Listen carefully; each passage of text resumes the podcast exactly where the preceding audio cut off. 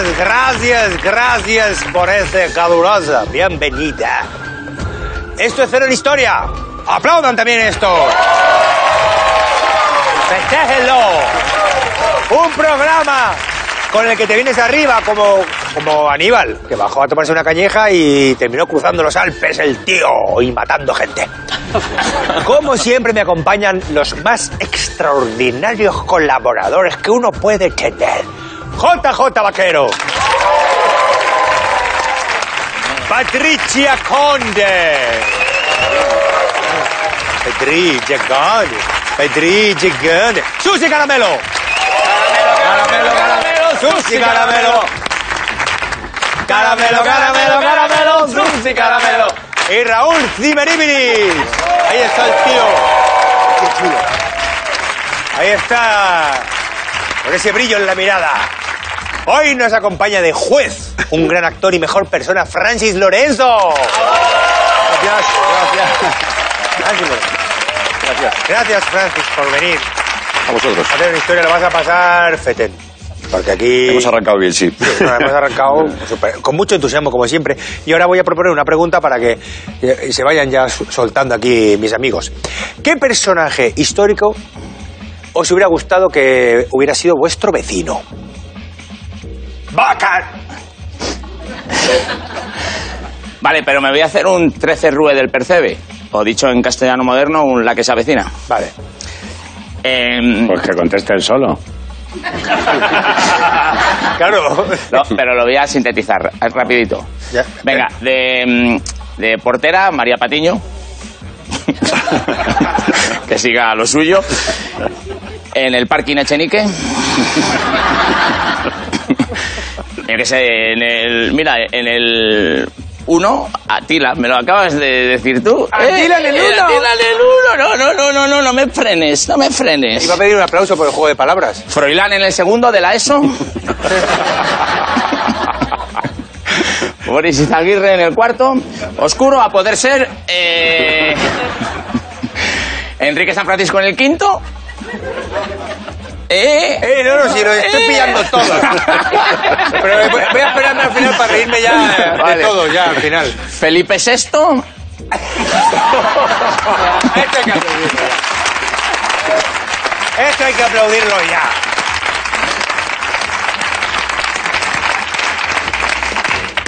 Sera- Mira cómo me queda con este juego de palabras. Serafín Zubiri en el noveno B. En el décimo, Doña Manolita. por culo. Por preguntar. Por preguntar. Por preguntar. Crema, cremita bichichua esta broma, cremita bichichua. Patricia, eh, respondamos a la pregunta que se ha planteado aquí. ¿Qué personaje histórico te gustaría que fuera tu vecino? Eh, vamos a ver, yo creo que lo fundamental para llevarte bien con un vecino es, es no encontrártelo nunca, que no esté, que no haga ruido. ¿No? Sí. Es, es lo mejor. Un vecino que no de guerra. Marco Polo, que nunca estaba en casa.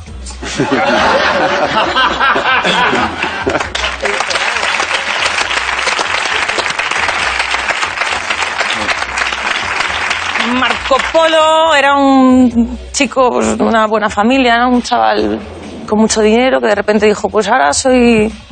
Voy a viajar por ahí, ¿no? Y se pasaba el día por Asia, Sí. navegando, Y metiendo el pizarrín. metiendo el pizarrín cuando se podía, claro, con, ahora con el coronavirus no, pero por aquel entonces, pues joder, pues de repente podía traer muchas cosas ricas y novedosas, Claro. como la pasta hecha de arroz, los noodles sin gluten, Claro. ¿eh? también me vendrían muy bien, la seda, la seda buena y barata, la de China allí mogollón, La- las bolas también. La bola china. Y- Y de hecho podía traer la seda, los noodles y las bolas y aún le sobran manos para llevar más cosas. no sé, yo... Porque la bola le lleva en el culo. Esa era la broma. ¿Qué más, Patricia? ¿O ya has terminado? No, ya he terminado, ya... Ha sido un placer escuchar tu respuesta. Gracias, Patricia. Susi, ¡Wow! Susi Caramelo. Eh, ¿A quién te gustaría tener de vecino? Pues a mí me vale cualquiera de los griegos o los romanos, porque he visto las esculturas y tenían todos unos cuerpos que te cagas. Entonces, Marmóreos. Sí, están todos muy buenos. Entonces, yo no sé por qué se ha extinguido esa gente, ¿no? Con los genes que tenía. Eh, porque me he puesto a pensar y digo, ¿para qué quiero yo de vecino a Napoleón o alguno de estos? Si es que yo no, yo no lo valoro, porque yo no valoro a la gente por, por lo que ha hecho. Yo valoro a la gente por, por lo que es. O sea, a mí, a mí me parece muy injusto que tú estés bueno que te cagas y que la gente te, esté poniendo pegas. Porque yo eso lo he vivido. O sea, lo de, lo de estar buena y que, so- y que solo se fijen en tu currículum, yo eso lo he vivido. Entonces yo quiero, yo quiero un vecindario pues, que, me, que, me, que me represente. No como, como el vecino que tengo ahora, que se llama Nico, que parece un velociraptor, ¿sabes? Porque, tiene tanta mierda en casa. Que cada vez que te abre la puerta solo saca el cuello, ¿sabes? Para que no veas lo que hay detrás. Entonces digo, joder, pues qué época tan buena la cultura esta de los griegos y los romanos, que estaban todos muy cachas y, y a base de yogur, no como ahora, que es a base de Wistrol y de, y de ciclos. Lo de, lo de antes era piedra de verdad, no como ahora que son ciclos. Un romano o un, o un griego. Mejor, sí. Eh, lo- vamos a ver. Te- Además tienes que tener en cuenta todos los detalles, ¿eh? Mm. Que sí, eh, desde luego, pero que con una hojita se tapaban todo. ¡Dimas! ¿A quién te gustaría tener de vecino? ¿A qué personaje histórico? Eh, bueno, no sé. A Neptuno, el, el dios del mar. Por, por si me falta sal. Venga, sí, sí. Eh, eh, es una- Eh, que siempre tiene arroz a mano. Lo que sí que me gustaría, eh, y está ya muy cerca de pasar, es que mis vecinos eh, sean historia. Porque la comunidad está bastante envejecida. Eh, yo soy el mozo. Eh, eh, el otro día murió mm, mi vecina. Mi vecina, eh, Remedios, tenía no, cerca de 90 años. Y, y me hacía el, el tiro al plato, la hija de puta. Eh, ¿Sabes el tiro al plato? Cuando esta gente que se te acerca mirándote, te cruzas con ellos, te miran ahí hasta el final y ya dices, hola, y hacen plato. me mira hasta el final, pero no me saluda, la cabrona. Está esperando ahí a ver si me saluda. Y ya, eh, un día, Susi, fue terrible. Eh, me cruzo con ella, digo, voy a aguantar hasta el final, sin saludar, ¿no? Mirándola, y ella también mirándome, ella a- anda así, ¿sabes? Eh, Bueno, andaba. andaba así. Y, mm, y nos quedamos mirando y empezamos a girar sobre nosotros mismos, ¿eh? Mirándonos, yo seguía hacia, hacia el ascensor, ella salió hacia afuera mirándome y entonces ya fue cuando vi el camión. Eh,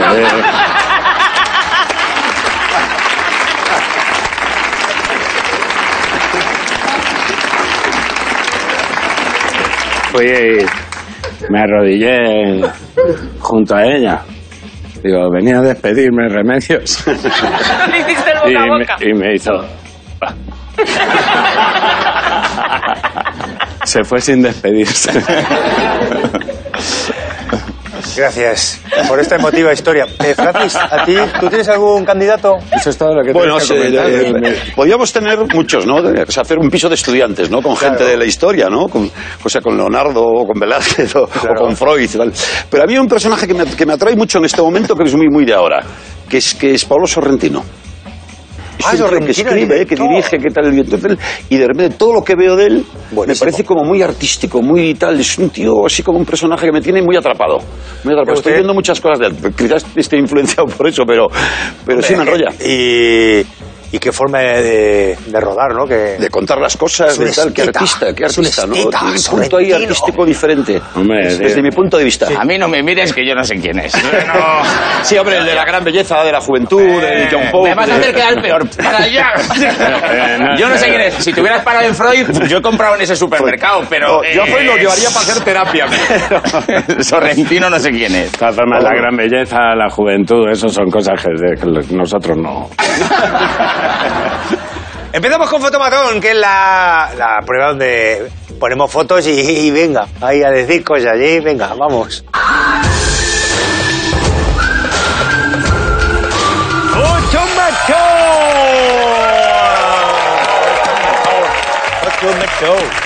¡Ocho ¡Ocho! Vamos con el primer faun de Fotomatón. Faun, faun, faun in Ah. the Gepetto. ¿Qué es eso? La Casa Blanca. Casablanca. Un aplauso para Not. Mm. Hace tiempo que no hacía esto, ¿te acuerdas? Sí, eran tiempos geniales. Venga, a ver, os digo alguna pistilla. Sí. Oh, Eh. eh, una, una pistilla para Patricia, la rockera. Estoy un poco ciega. Y para todos. Fíjate que es fácil, es una casa, ventanas y tal, pero tengo que dar una vuelta para fijarme en los Pues pequeños es una detalles. fachada ahí simétrica, dos casas. Sí, pero... Ah, son dos casas. So- bueno, a ver, se ve como dos portales, pero esto lo... Es, o sea, realmente las compró el ayuntamiento. Pero que la otra puerta no tiene, no tiene picaporte, ni tiene mirilla, ni tiene Cuidado nada. que está, a lo mejor estás ahí siendo muy sagaz. Patricia. Las compró el Ayuntamiento de Madrid. No, Londres. Es London. Y, ¿Es eh, Notting Hill? eh, que tengan los dos árboles así iguales en el balcón, ¿eso tiene algo que ver Hay con una el- simetría extraña y es un poco ra- son Claro. raras, ¿no? Sí, es como un matrimonio que se ha separado y ha dividido la casa, es la guerra de, de los Rose, algo así. Pero, No, no, no. ¿Puede ser la casa que compró Queen? No. Freddie Mercury. es una casa que son casas en las que no se puede vivir realmente. Está embrujada. Es la casa de papel. Es del banco. La casa de papel, cuidado, Patricia. Desarrolles un poquito. Voy a desarrollarlo. Venga, pero digo, pero no, no, de puertas para adentro, Ah, sino. Vale, no, calla, calla. La, casa, de, la moneda y timbre. Christie, o de- ah, No, es que es, es que Es que al es de de papel, mentira. un aplauso, son casas de mentira. Son las casas falsas de Leinster Gardens en Londres. En 1868 estas dos construcciones impedían completar el trazado de una nueva línea de metro, o sea que se había quedado ahí como un solar. Entonces, ¿qué pasa? Pues que sería más caro construir unas que, que poner ahí como un- unos paneles. Y hicieron dos fachadas fake. Vamos a ver cómo era. Mira, ¿lo ves? Mira. ¿Qué tío más cachondos? Qué bueno. Era, y de hecho, daban tanto el pego que en los años 30 se usaron para citar a gente con la excusa de una gala benéfica y cuando llegaban allí de punta en blanco con las perras que le robaban.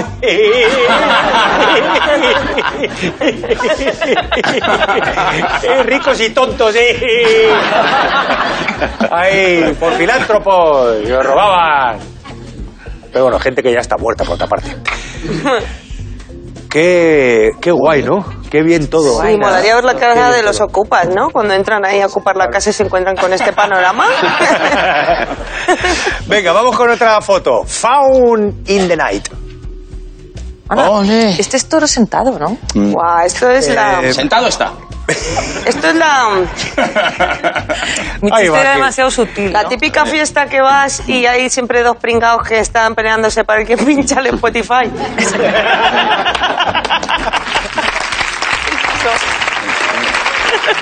O sea, que son... Déjame poner mi lista, que gente, gente da mucho asco, ¿eh? Me da mucho asco. pues déjame poner, déjame poner esta. Pon una tuya y luego una yo. A esa gente hay que buscarle las cabezas de ahí. Bueno, ¿Sabes qué? Si el indio pone una tuya y otra yo, ¿no? Las ponen a pachas. Bueno, a ver. Eh, está claro que el, eh, el hombre está intentando... Le está poniendo música, el de la pajarita, al, al bueno, indio. él no, es una señora. Pero bien, por, por- por lo demás va genial, va que... Salvo por ese de... Que no, que le está grabando la voz. Patricia, hoy está de dulce. No. ¿eh? Hoy está de dulce, Patricia. No, y, y él dice no. Y, sí, porque le he dicho yo que sí. Está grabando. No, pero está se puede ir contra el programa y contra la verdad también. Se puede ir con- sí, se ¿eh? puede ir contra la verdad también. Es un ¿no? nihilista, Baker. Claro, eso es. Está grabando un Le está podcast. grabando, le está grabando un podcast. Sí, porque solo quedaba este, ¿no? Ya para hacer un podcast. un podcast ahí, solo faltaba ya. ¿Y qué decía? Decía... Está grabando el último de Chayanne. A ver, pero eh, espera, eh, estamos en actitud de... ¿No, no se ha adivinado ya? No, no, está grabando. Eso se ha adivinado, pero ¿con qué vale. intención? Para que ya esto quede más redondito. Sí. Sí, gra- grabar la voz de un, la carta de esa famosa que él dejó, ¿no? No hay, no hay un discurso famoso de Toro Sentado. Sí, hombre. ¿Esto es todo sentado? No, no es toro sentado. Pero es un indio, ¿no? Porque Sí, a lo indio. mejor es Pues alguien que se ha disfrazado. No, es un deja indio, es un indio real. Sus, sus memorias, está dejando grabado para sus familiares, Bueno, no sabe su, escribir. su testimonio, ¿no? Está dejando Sí, un, un me- testimonio. un mensaje en el contestador. Venga, pues vamos. El testimonio venga, de la eh, vamos a aplaudirnos todo, venga, vamos a aplaudir.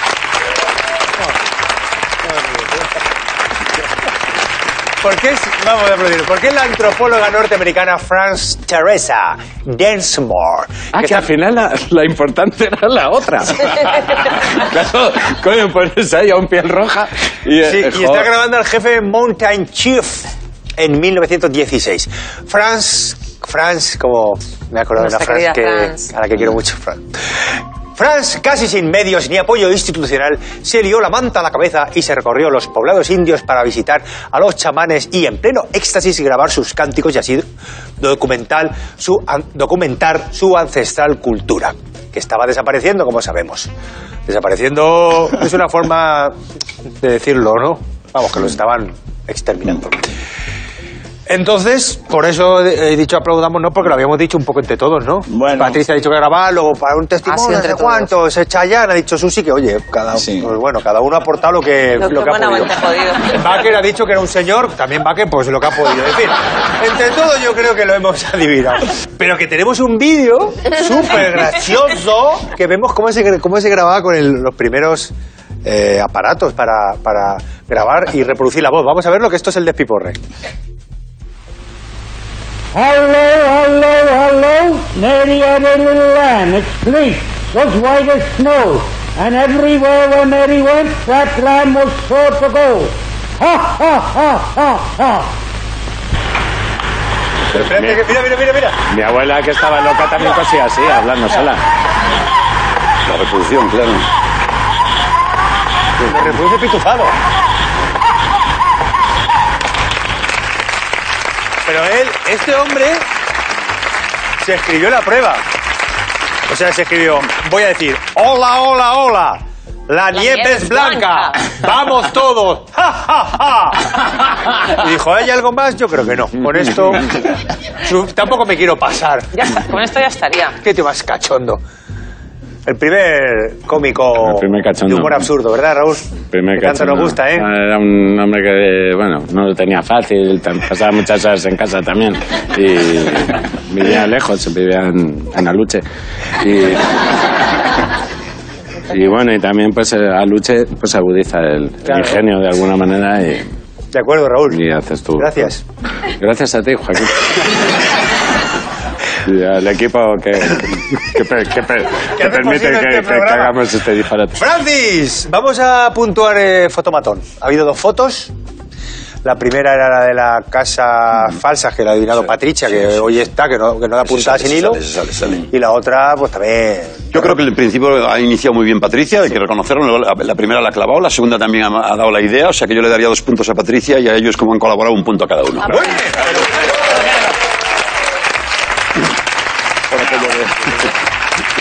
Gracias, compañero. Y vamos con nuestra peliculilla semanal.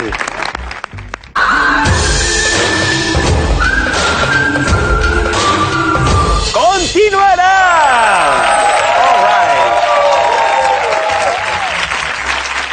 Nuestro país, qué duda cabe, tiene cosas únicas. La siesta, la sangría y el favorito de los Monty Python, The Spanish Inquisition.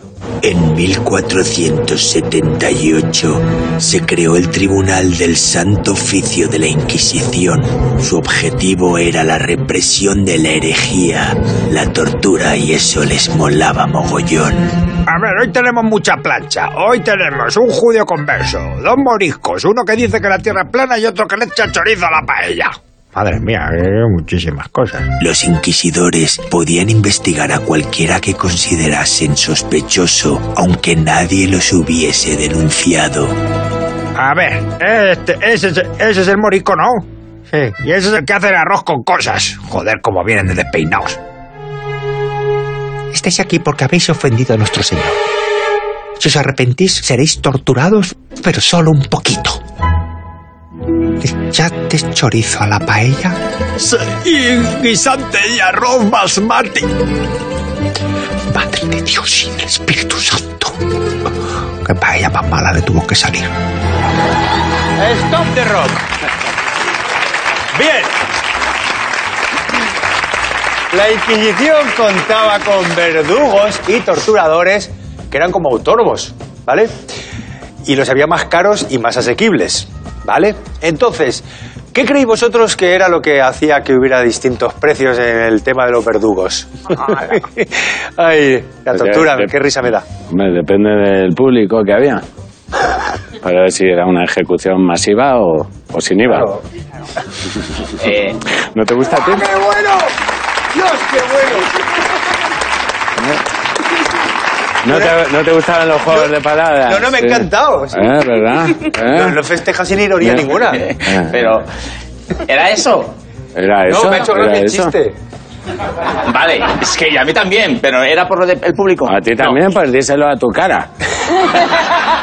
Está- es que- Eres el único que puede hacer juegos de palabras de mierda. Te, re- te he reído todos. Como río yo las cosas, así. Eso- eso- Lo que pasa es que no no muy poco espacio de tiempo. ¿Cómo ríen las y, cosas, y no Raúl? le da tiempo al realizador, que es una mierda de realizador. ¿Cómo ríe? ¿Cómo ríe? ¿Cómo ríe? ¿Cómo ríe? ¿Cómo ríe la cosa? ¿Cómo ríe Raúl? Ahora, a ver, ahora, ahora, que se- ahora. Ay, ¿Qué pasa? Que me ha vuelto a no pillar el A ver, realizador. a ver cómo ríes. Me estoy esperando a que se vaya el pilotito No, no, no, rojo. no. Que, lo veo, que lo veo por el rayo del ojo. Bueno, entonces, ¿qué? que mis juegos de palabras mis juegos de palabras no pueden ser ciertos entonces no me no te he creado nunca el conflicto pero tú eh, lo de masiva me ha hecho mucha gracia pero me ha parecido un- que a lo mejor era por la cantidad de público No. la respuesta vale pues yo tengo otra es por el delito quiero decir eso me pasa en mi casa depende de lo que yo había hecho me daba mi madre que era lo barato. O si la había liado bien ya venía mi padre que tenía dos precios, con la mano o con el cinturón. Vale. Em, Va- Vale. porque mi padre, Me hago cargo. mi padre llevaba chándal con cinturón, que el chándal tiene goma, que eso era un puto arma, que lo llevaba para lo que la llevaba. Bueno, vamos a ver. eh, no era por el delito. Oye, pero que Yo, estaba- que- yo creo que puedo yo decir algo. Hombre, Susi, estaría bueno. Yo creo que es por si depende de si lo deshuesaba bien o no, porque eso es como la charcutería, que tú vas y no te vale lo mismo el pollo entero que deshuesado. De hueso. Es más caro cuando Claro, lo según dejaba al torturado, si lo dejaba como ma- más, limpito, Más ¿no? limpito Pues, y demás. Pues le igual. deja el tor- le, ¿sabes? Le he Lo he quitado- limpiado le bien. he limpiado Le he bien. quitado bien el Claro, eso- a ver, eso tiene sentido. Según la máquina que uses también. Porque yo he estado en un- los museos estos de la Inquisición. Que me, me- son la hostia, eso tienes que No, ahí te mueres Eh, eso, eso es increíble. Entonces, claro, me imagino que pues había unos que eran pues, la polea. Dice, bueno, Vamos a la, ver. la polea. ¿Me vas a cortar para ver un...? Un videocito. Me piensa que este señor ha ido, ha venido esta semana a doblar y se merece ver, menos, menos mal que has nacido en este siglo. Menudo inquisidor serías tú. Córtame, córtame. Ay, A ver, ¿Yo puedo decir algo cuando acabe Raúl? Vamos a ver, voy No, yo, una ya termino, pistilla. yo ya he terminado mi participación. eh. ¿Puedo decir algo? Voy a dar una pistilla. ¿O No lo ha dicho mal, yo creo, Raúl, ¿eh? porque Hombre, depende del público, del espectáculo, Sí. creo que era Pues- una, una de las posibilidades. Luego también las familias, puede ser que pagaran, las familias del que iban a decapitar, Sí. que le pagaran al verdugo para que fuera una muerte rápida y demás. Vamos a ver. O puede que sea también porque había unos que eran funcionarios que los ponía el Ministerio de Justicia y luego otros que la profesión pasaba de padres a hijos y eran como muy bien valorados, así un poco como los Manson. Has dado bastantes opciones. Voy a reconducir un poquito. Sí. La Santa Inquisición torturaba con un fin. ¿Cuál era el fin de la tortura? Por diversión. Aparte de la diversión, está claro. Era un espectáculo, era un espectáculo, entonces pues... Ah, si conseguían la información. Lo ha dicho Patricia otra vez. Patricia y Vaquero, un poco a la limón, a la limón pucelana. Porque vamos a ver el vídeo y, y os cuento cosillas.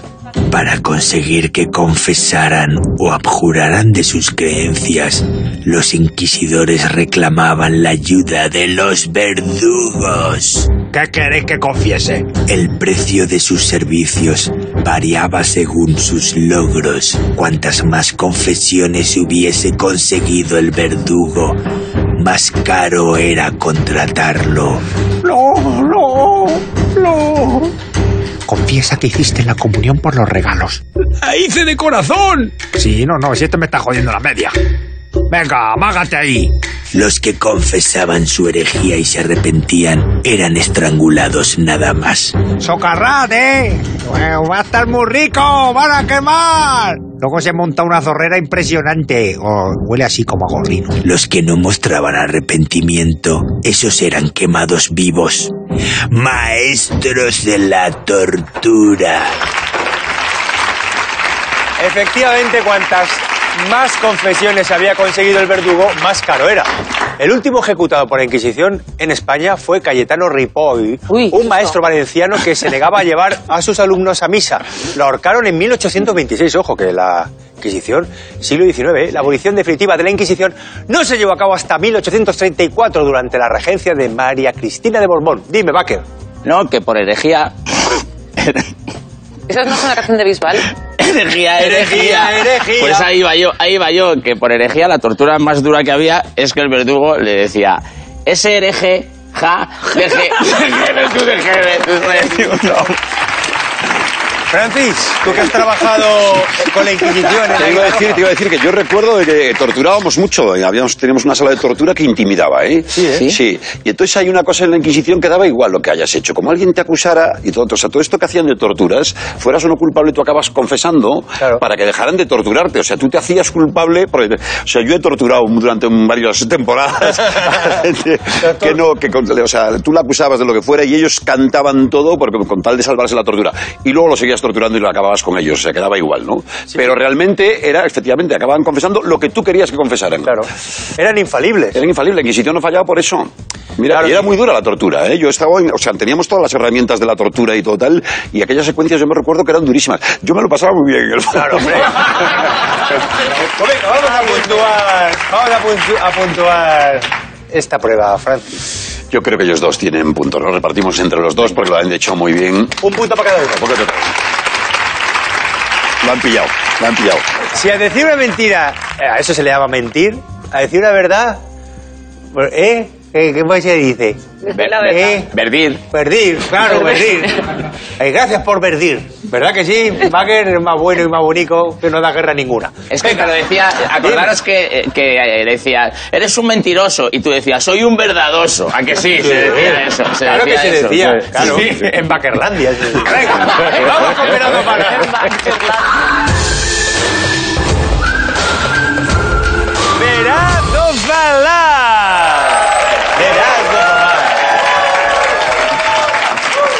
Empezamos abriendo el apetito con dos historias de mesa y mantel. La primera se titula El TripAdvisor del siglo XVIII.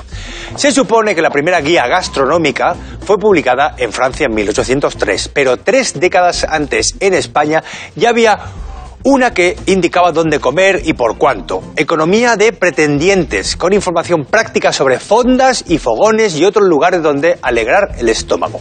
Vale, segunda historia. El zampar no se va a acabar. El buffet libre nació en Estados Unidos en 1926 a raíz de una apuesta entre dos zampabollos, Herb Smith y Ryan St. John. Sabía que le iba a gustar esto a Raúl. Apostaron 500 dólares para ver cuál era capaz de comer más en el restaurante de Buffet Arras en New Orleans. El público se agolpó en el restaurante y el éxito de la jornada inspiró al dueño pues a servir este tipo de menú poco recomendado por los nutricionistas. Que a mí me pirra, los buffets libres me pirran. Cuando se abrió ahí, uno... pero ahí están los semifinalistas también. Claro. ¿no? ¿Pero qué te parece? Pero si parece que los han inflado con uno de estos de hinchar No, es colchonetas. acojonante la cara, la cara del señor que está detrás del más grande, que está ahí como asustado diciendo, Dios mío, Hostia, sí, me sí. he el- perdido en el... Hombre, no, es que, claro. A ver cómo sales en la foto, pues, si te ponen la tapia. Y a uno le dijeron, no te pongas en los extremos que ahí sales gordo, ¿no? Eh, eh, eh. Bueno, ¿cuál es la verdad? Mira, voy a empezar por Susi Caramelo. Yo creo la primera historia, porque yo, yo siempre he pensado que el primer buffet libre de la historia es la naturaleza. O sea, entonces pienso que la historia verdadera es la del, la del dibujo, la primera. TripAdvisor La de del siglo. XVIII. ¿Y Raúl Libiribirich? Eh, lo mismo que mi compañera. Cojonudo. ¿Y Patricia Conde? ¿No vas a desarrollar la respuesta? Eh, mi compañera necesita ayuda. Oye, pero, pero escucha. Eh, le- ¿No les habrá, o sea, les ha pasado desapercibido el movimiento de hombritos que ha hecho? Ahí. Lo ha recogido yo, Ha yo creo ahí, que "Oh, recogido yeah". de la cámara. Mi compañera ahí te ayuda. ahí. "Uh, mira cómo muevo a los hombros, soy Raúl Cimas. ¿Qué pasa? ¿Qué pasa? ¿Qué pasa? ¿Qué está pasando? Soy Raúl Cimas, ¿qué está pasando? Somos dos contra uno y te podemos dar unas hostias. Son. ¿Me podría dar una hostia Susi sola? No tiene por qué ayudar.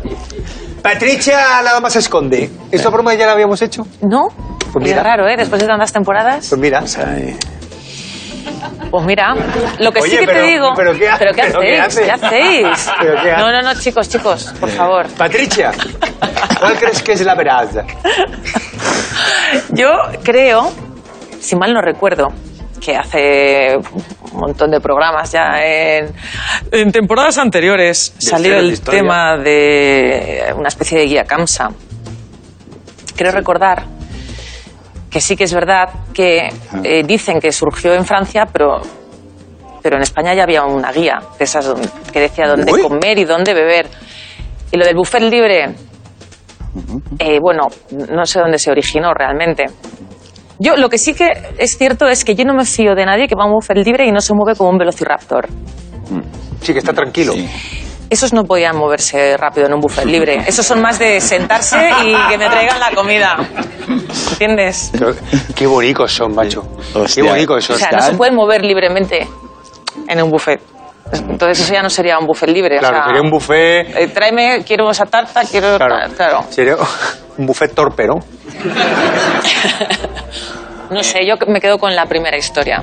Entonces tenemos tres primeras historias. ¿Y Baker? Vale, es que, eh, claro, yo creo que es la primera porque en España somos pioneros en, en- O sea, no hay nada que no me guste que decir dónde se come bien, qué es lo que hay que hacer. Te- te- con 18 años te sacas el carnet de conducir y tu padre, el aviso que te da es...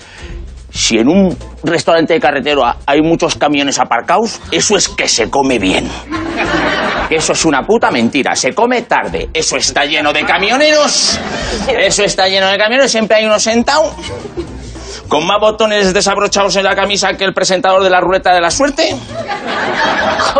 Ese se desabrocha bastantes, ¿eh? Sí, sí. Pero por arriba. Sí, claro, es verdad, sí. Sí, se compaginan. Y me encanta que siempre hace lo mismo el camionero. Yo me siento siempre al lado de uno así, gordote, para disfrutarle. ¿Sabes? Y, y está, y siempre que llega el postre, dice el camionero, ¿qué tienes de fruta? y te tengo manzana, naranja, pera, melocotón y piña. Y dice, "Pff, tráeme un flan. Eh, Entonces la verdad. somos un país, somos un país de contar dónde se come y dónde tal, es esa. Y Vale. ya está. Francis, ¿cuál crees tú que es la verdadera? Pues probablemente tengan razón, ¿no? Que yo creo que ya había una guía, ¿no? De- desde hace mucho tiempo, sí. Posiblemente, sí. Yo creo que esa, la del... Eh, pues, la verdad es la de los gordos. No, la verdad es la de la guía gastronómica. El desconocido Ángel María de la Torre y Leiva escribió Economía de Pretendientes, que es así como se llamaba. Entonces no existía el concepto de restaurante, pero sí una amplia oferta que abarcaba tanto bodegones como casa de comida, en fin. Me encanta. Di- diálogo entre económico y glotón. Eran dos personajes que se llamaban así. y Tenían, o sea, escribía... ¿No? Claro, económico y glotón, pasan la tarde. Pero serían sus nombres en Tinder, un ¿no? montón. Económico y glotón. Si uno paga, el otro no. Qué, Venga. qué- qué cadencia. Vamos a ver las dos historias que nos quedan. Venga. Un pronto franquista. En 1965 se decidió editar una publicación que controlara las nuevas y locas costumbres que poco a poco se iban asentando en nuestro país. Se llamó Pronto. Y tanto los testimonios de los lectores, el consultorio, los cuestionarios estaban escritos por un gabinete del Ministerio de Educación Nacional. Con la transición Pronto se liberó de este control ministerial ¿De acuerdo? Pues venga, vamos con la siguiente. Nazi Swing. Los nazis decidieron combatir la música bailable estadounidense con sus mismas armas. Charlie and His Orchestra era una banda de swing cuyo objetivo era socavar la moral aliada cantando letras en inglés como vamos a bombardear iglesias, mujeres y niños también. Eso sí, con un ritmo bien molón. ¿Cuál es la verdad? Joder, yo de la primera no me he enterado porque estaba leyendo titulares asombrosos. ¿Has visto el del cambio de sexo? Eh, acojonante. Dice, se casan y se cambian de sexo y solo se había puesto una peluca. Bueno, porque le había pillado esa tarde el cambio. Vamos a ver, la primera es que pronto estaba controlado por el Ministerio de... O sea, por la propaganda franquista y luego ya... Pero que al principio era, influían en esa revista para... Para, en fin, Mira a los Escobar ahí. influir. Los Mira que sí, sí, rafaelistas. eso. Los- fuerte. Jesús Mariñas dice, los rafaelistas quieren cortármela. Pero ¿cómo puede? Pero ¿por qué se ha perdido eso? Los rafaelistas. No, no, sí, sigue. sigue seguro. Pues puede ser. Ah, bueno, yo no hablo, ¿no? Bueno, luego... Hombre, claro que puedes hablar, estaría bueno, El Francis. juez os observa, no, no, bien, bien. No, venga, a ver, eh, ¿por cuál te decanta, Francis? Mira lo que te digo. Pues mira, puede ser, porque en los 60 se controlaba mucho la prensa y las publicaciones, o sea que a lo mejor para orientar un poco al público el Había un pronto franquista. El pronto que llegaba a los himnos, no sé, puede ser, puede ser, tiene su lógica, ¿eh? En Valladolid dicen que tenemos un pronto franquista. De vez en cuando. Pues festejen el juego de palabras. Hombre. No, no, no, no, no perdamos tiempo, por favor. Patricia, ¿cuál crees tú que es la verdad? Mi carro me lo robaron anoche cuando me desfilaba. Joder, vaya muslamen que tiene aquí mi amigo. Manuel Escobar fue un gran coleccionista de arte contemporáneo. Era un experto. Da- Dato que dejo aquí un poco así Sí. de nada. Entonces los alemanes dices que, que tocaban... eh, Hacían canciones de canciones swing de vamos para- a matar a niños. Sí, para socavar la moral. No, a ver, yo, yo pensaba que eso no sería posible, pero una vez que he estado en este programa eh, sí que he visto la capacidad que tienen las canciones para minar la, La moral. la moral de, de- de una persona. No sé por qué dices eso, Raúl. No sé a qué te refieres. Las canciones alegran el corazón de la gente que las oye. Voy a decir swing. Bien, un swing. Patricia, ¿cuál tú crees? Yo creo que me voy a quedar con la de pronto, fíjate lo que te digo. Es que te ha gustado mucho la portada. Es que no creo que sean tan hijos de puta como para hacer eso. no. O sea, vamos a ver. No. Otra cosa es que me dijeras que lo hizo Hitler y sus cuatro colegas, que se pusieron ahí a componer.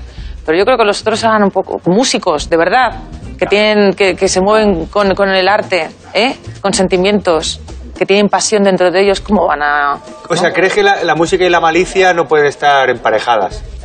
Bueno, mira, Ale Subago. O sea, Ale Subago es un cantante para ti eh, con malicia, ¿no? que hace mucho daño, Si joder. te preguntan... por- Oye, chicos, ¿qué está pasando?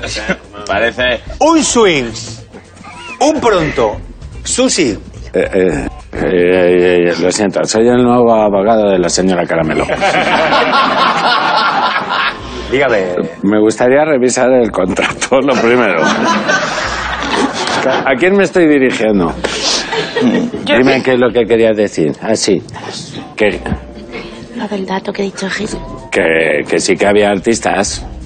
O sea, que los nazis, porque Hitler pintaba. De niño. Hombre, pero unas acuarelas os os creí que vimos una que era un puente con un río. Pues ella no estaba y sin embargo lo sabía. Así que no quiero volver a oír cuando salgamos de aquí nada de sushi. Que puede. ¿Cuál crees tú que es la verdadera? La del swing, porque, porque creo que tienen muy buen gusto los nazis y para peinarse, para, para vestirse, Vestirse. y para todo. Y el reggaetón, desde luego, ellos no lo van a traer. Entonces, apuesto por la del swing. Vale. Es esa. Menea tu culo, Ario, tu cupa. ¿No? El reggaetón nazi. Reggaetón nazi, tío. Me- Menea tu culo, Ario. Eh, menea las nalgas, Arias. Perrea, perrea. Perrea, pero superi- con superioridad. Desde la superioridad. Claro, claro, claro. Eh, mm, ¿Cómo ha sido la cosa? Un swing, Swing. un pronto, otro swing de tu compañera. Pues un pronto, Un entonces. pronto. Francis, ¿cuál, cuál tú crees? Yo había, me había pronunciado por la del pronto. Yo creo que la del swing, o sea, que sí, efectivamente los nazis utilizaban la música para tal, pero yo esto no, no, no me suena. No me Todos suena. tocaban algún instrumento. ¿Sabes No que suena. Goebbels tocaba la trompeta? Sí, sí, no, y les ponía a tocar. Sí, Goebbels era la trompeta, eh, Goering tocaba el saxofón y Hitler tocaba los cojones. Qué bonita historia. Ay, cómo- cómo- ¿Cómo ha reivindicado? ¿Cómo, cómo, qué bonita. Mira qué que yo bonita hice una historia de nazis, ¿eh? Y estudié un poco lo de los nazis y esto se me acaba de escapar. Pues mira, la historia verdadera es el swing nazi. Pues mira, me he equivocado. A pesar de que Goebbels calificó el jazz como música judeonegroide selvática, se puso en marcha esta orquesta con letras antibritánicas y anti-norteamericanas y antisemitas. Uno de sus hits fue Slumming on Park Avenue. Vamos a bombardear donde viven. Hundamos sus barcos de comida. También vamos a bombardear eh, que es lo que hay que hacer. Eso decía la- el estribillo, que era bien pegadizo. Ah, vale. Tenemos la música. ¿Queréis oírla? Sí, sí, Venga, claro. go shelling where they're dwelling. Shelling Nanette, Fifi, and Lulu. Francis, a este momento de puntuar, Velazo Falaz, ha habido una historia que era la primera, que creo que la han acertado todos. Todos. ¿no? Todos, que era la de el ver. TripAdvisor Sí. del siglo XVIII, y ahora la del swing nazi. Pues dos puntos a Susi, dos Para puntos al... Y, y uno y uno. Dos, dos, uno y uno. Baker, quedar un- ¿es el momento de qué? El recuentito, el recuentito, el recuentito que viene calentito. Venga, a ver, ¿qué tenemos aquí? Bueno, Baker, tienes cuatro puntos, cuatro puntos como cuatro soles mañaneros. Rocker José. Patricia tiene otros cuatro puntacos. ¿Cómo ha dicho Rocket Patricia? Susu Caramelo llevan tres. Vale, que... dos. ¡Eh! ¡Uh! ¡Uh! Abucheo a Raúl. ¡Uh! Abucheo a Raúl. ¡Uh! Así. ¡Uh! Abucheo de la gente que está ¿Pero por aquí en sus casas. Sí, ¿Qué porque haces, sí. Invéntate algo a tu manera, no puedes estar ahí, uh, súper oscuro. Tienes que decir, abucheito, abucheito. Alguien aquí se merece abucheito. Abucheito se lo tiene merecido. Abucheito se lo tiene merecido. Y Tú estabas bailando desagradecida de mierda. Se me va el cuerpo. Se me va el cuerpo. Ay, es Qué una asco sintonía. de mundo, Es muy asco de mundo. Asco de mundo. Estamos haciendo un mundo mejor, Raúl. Todos. Sí. Y también tú eres partícipe de esta historia tan bonita que estamos escribiendo. ha llegado el momento de hacer la prueba del carbono 14 a un dicho popular.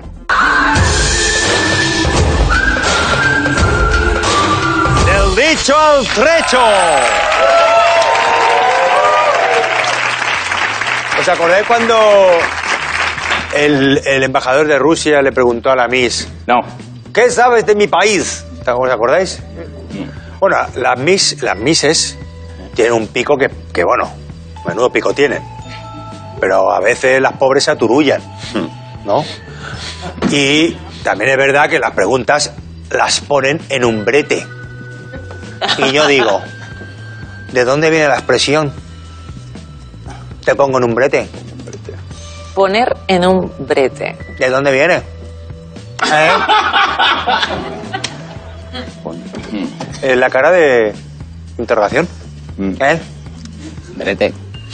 No se ha puesto en un brete. No, Yo sí que lo sé. Yo solo puedo decir eso. ¿Cómo? Que yo sí que lo sé. Venga, Patricia, No, no, pues. voy a dejar que hagáis vuestros chistes. Es de umbral. Ah. es de umbral. De, porque como el momento más ridículo de la televisión fue cuando Umbral dijo... Y he yo- venido a hablar de mi libro. de Umbral, umbrete, a lo mejor. Bueno, impresionante, vaquero. eh, eso no. ¡No! ¿Cómo va a ser eso si eso es un disparate vaquer- vaqueriano? ¡No! A ver, aquí hay un problema de cultura. Y aquí si se supiera lo que es un brete, sabríamos... sabríamos cómo llegar a la... expre- Entonces, el- Pues- eh, el- eh, yo lo que puedo decir es dónde está el problema. Vale. Lo que no voy a dar es la solución porque yo también adolezco Te de voy a decir problema. que era un brete.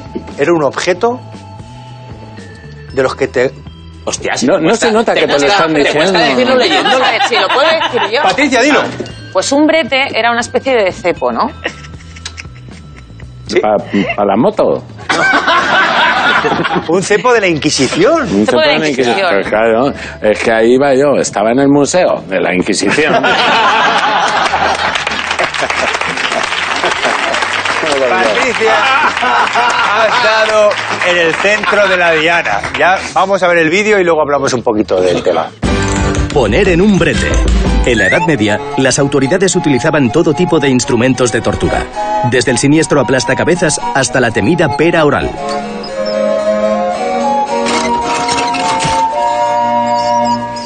El Tribunal de la Inquisición los empleaba para conseguir confesiones por parte de los herejes.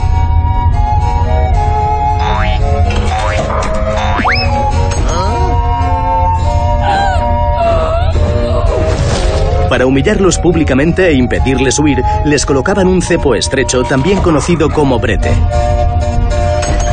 Por eso, cuando colocamos a alguien en una situación comprometida, se dice que lo ponemos en un brete.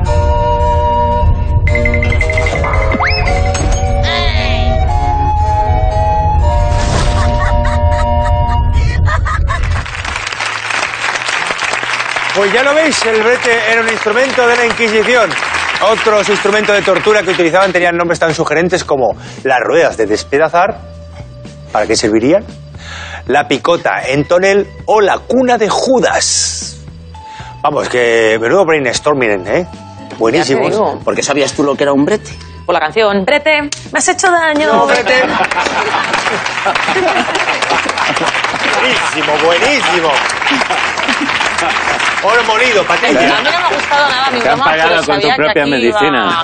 iba- Eh, es verdad, me has hecho daño. Eh. Por eso, brete, olvida mi nombre, mi cara, mi casa, pega la vuelta. Bueno, Si te quieres ir con ellos y eres más feliz allí. en esa orilla, ¿no? En la orilla de la chorrada. Me quedo a tu lado. Francis. Francis Lorenzo. Dímelo, dímelo. Dímelo, estoy impresionado con Patricia. Le tengo que dar dos puntos por cómo lo ha clavado y no está. Dos puntos por esta prueba. Impresionado. Es así. Pues Oye, eso ya es suerte. vamos ya con una sección muy, muy orgánica.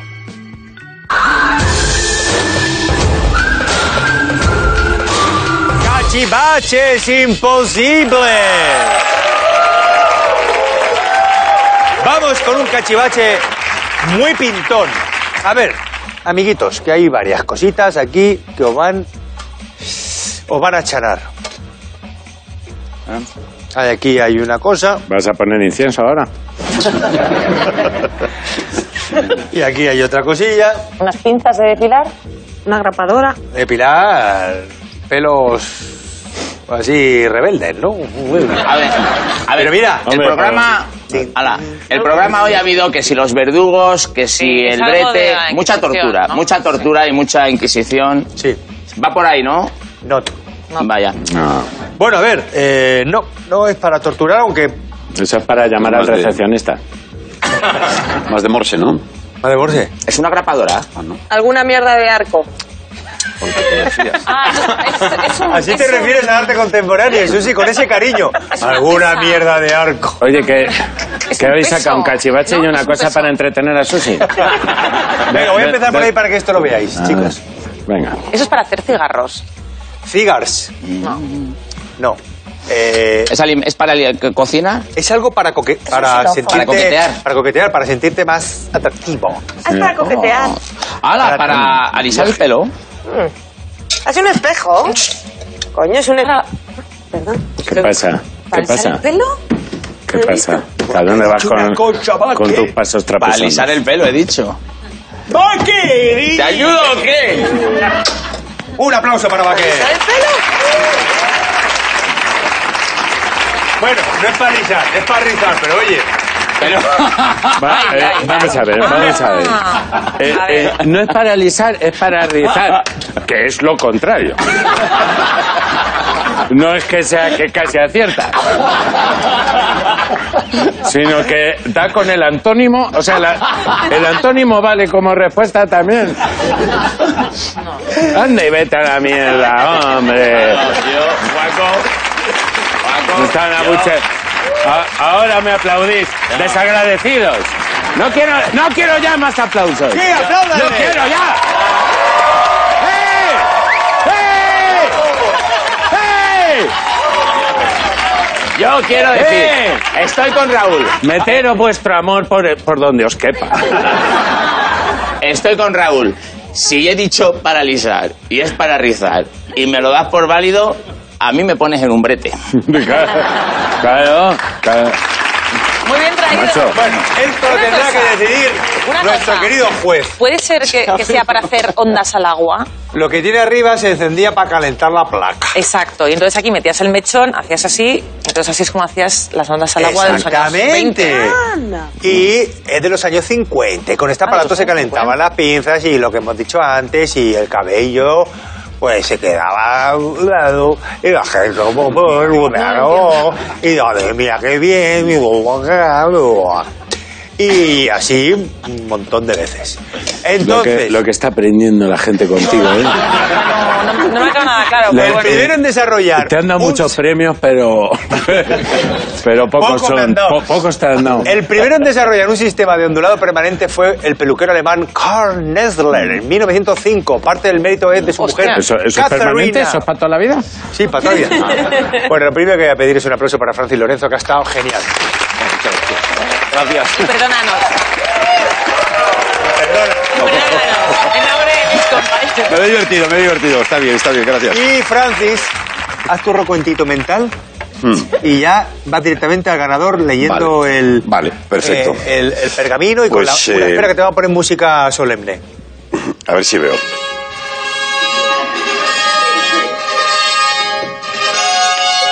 Ya lo leo cuando tú me digas, ¿no? Adelante, Francis. Por el poder que se me ha otorgado, yo, Francis Lorenzo, nombro justo ganador del programa a Patricia. Ganadora. Ganadora. Vale.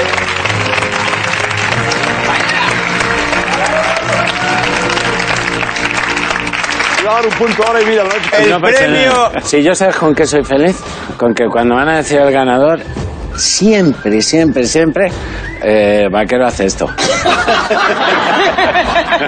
Pues sí, pues sí, pues sí.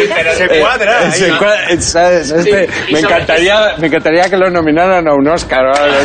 La cara que pondría ahí. Pero fíjate, yo soy optimista. ¿Sabes cuántos programas he ganado? ¡Ninguno! ¡Ninguno! En esta temporada. Susi, Ah, Susi yo temporada. cero programas. Ven aquí, Sí, compañera. la verdad que sí, bueno, Cero. pero yo llevo dos días. Lo llevo a saber. Llevo El siete premio de hoy- temporadas, vaquero. El- Mira cómo se- mira cómo se ríe la tía, pa- la pájara. El premio de hoy es, bueno, es un libro lleno de conocimiento. El enigma japonés, 3.000 años de refinamiento para acabar en los otaku. ¿Qué ha pasado aquí? Toma, Patricia, para ti. Ben- Gracias. Bendecido. Y hasta aquí el programa de hoy. Espero que todo lo que os hemos contado haya penetrado en vuestro cerebro y que no se pierda como las lágrimas en la lluvia. Hasta Ya- la ya semana que viene. Ya. Vale,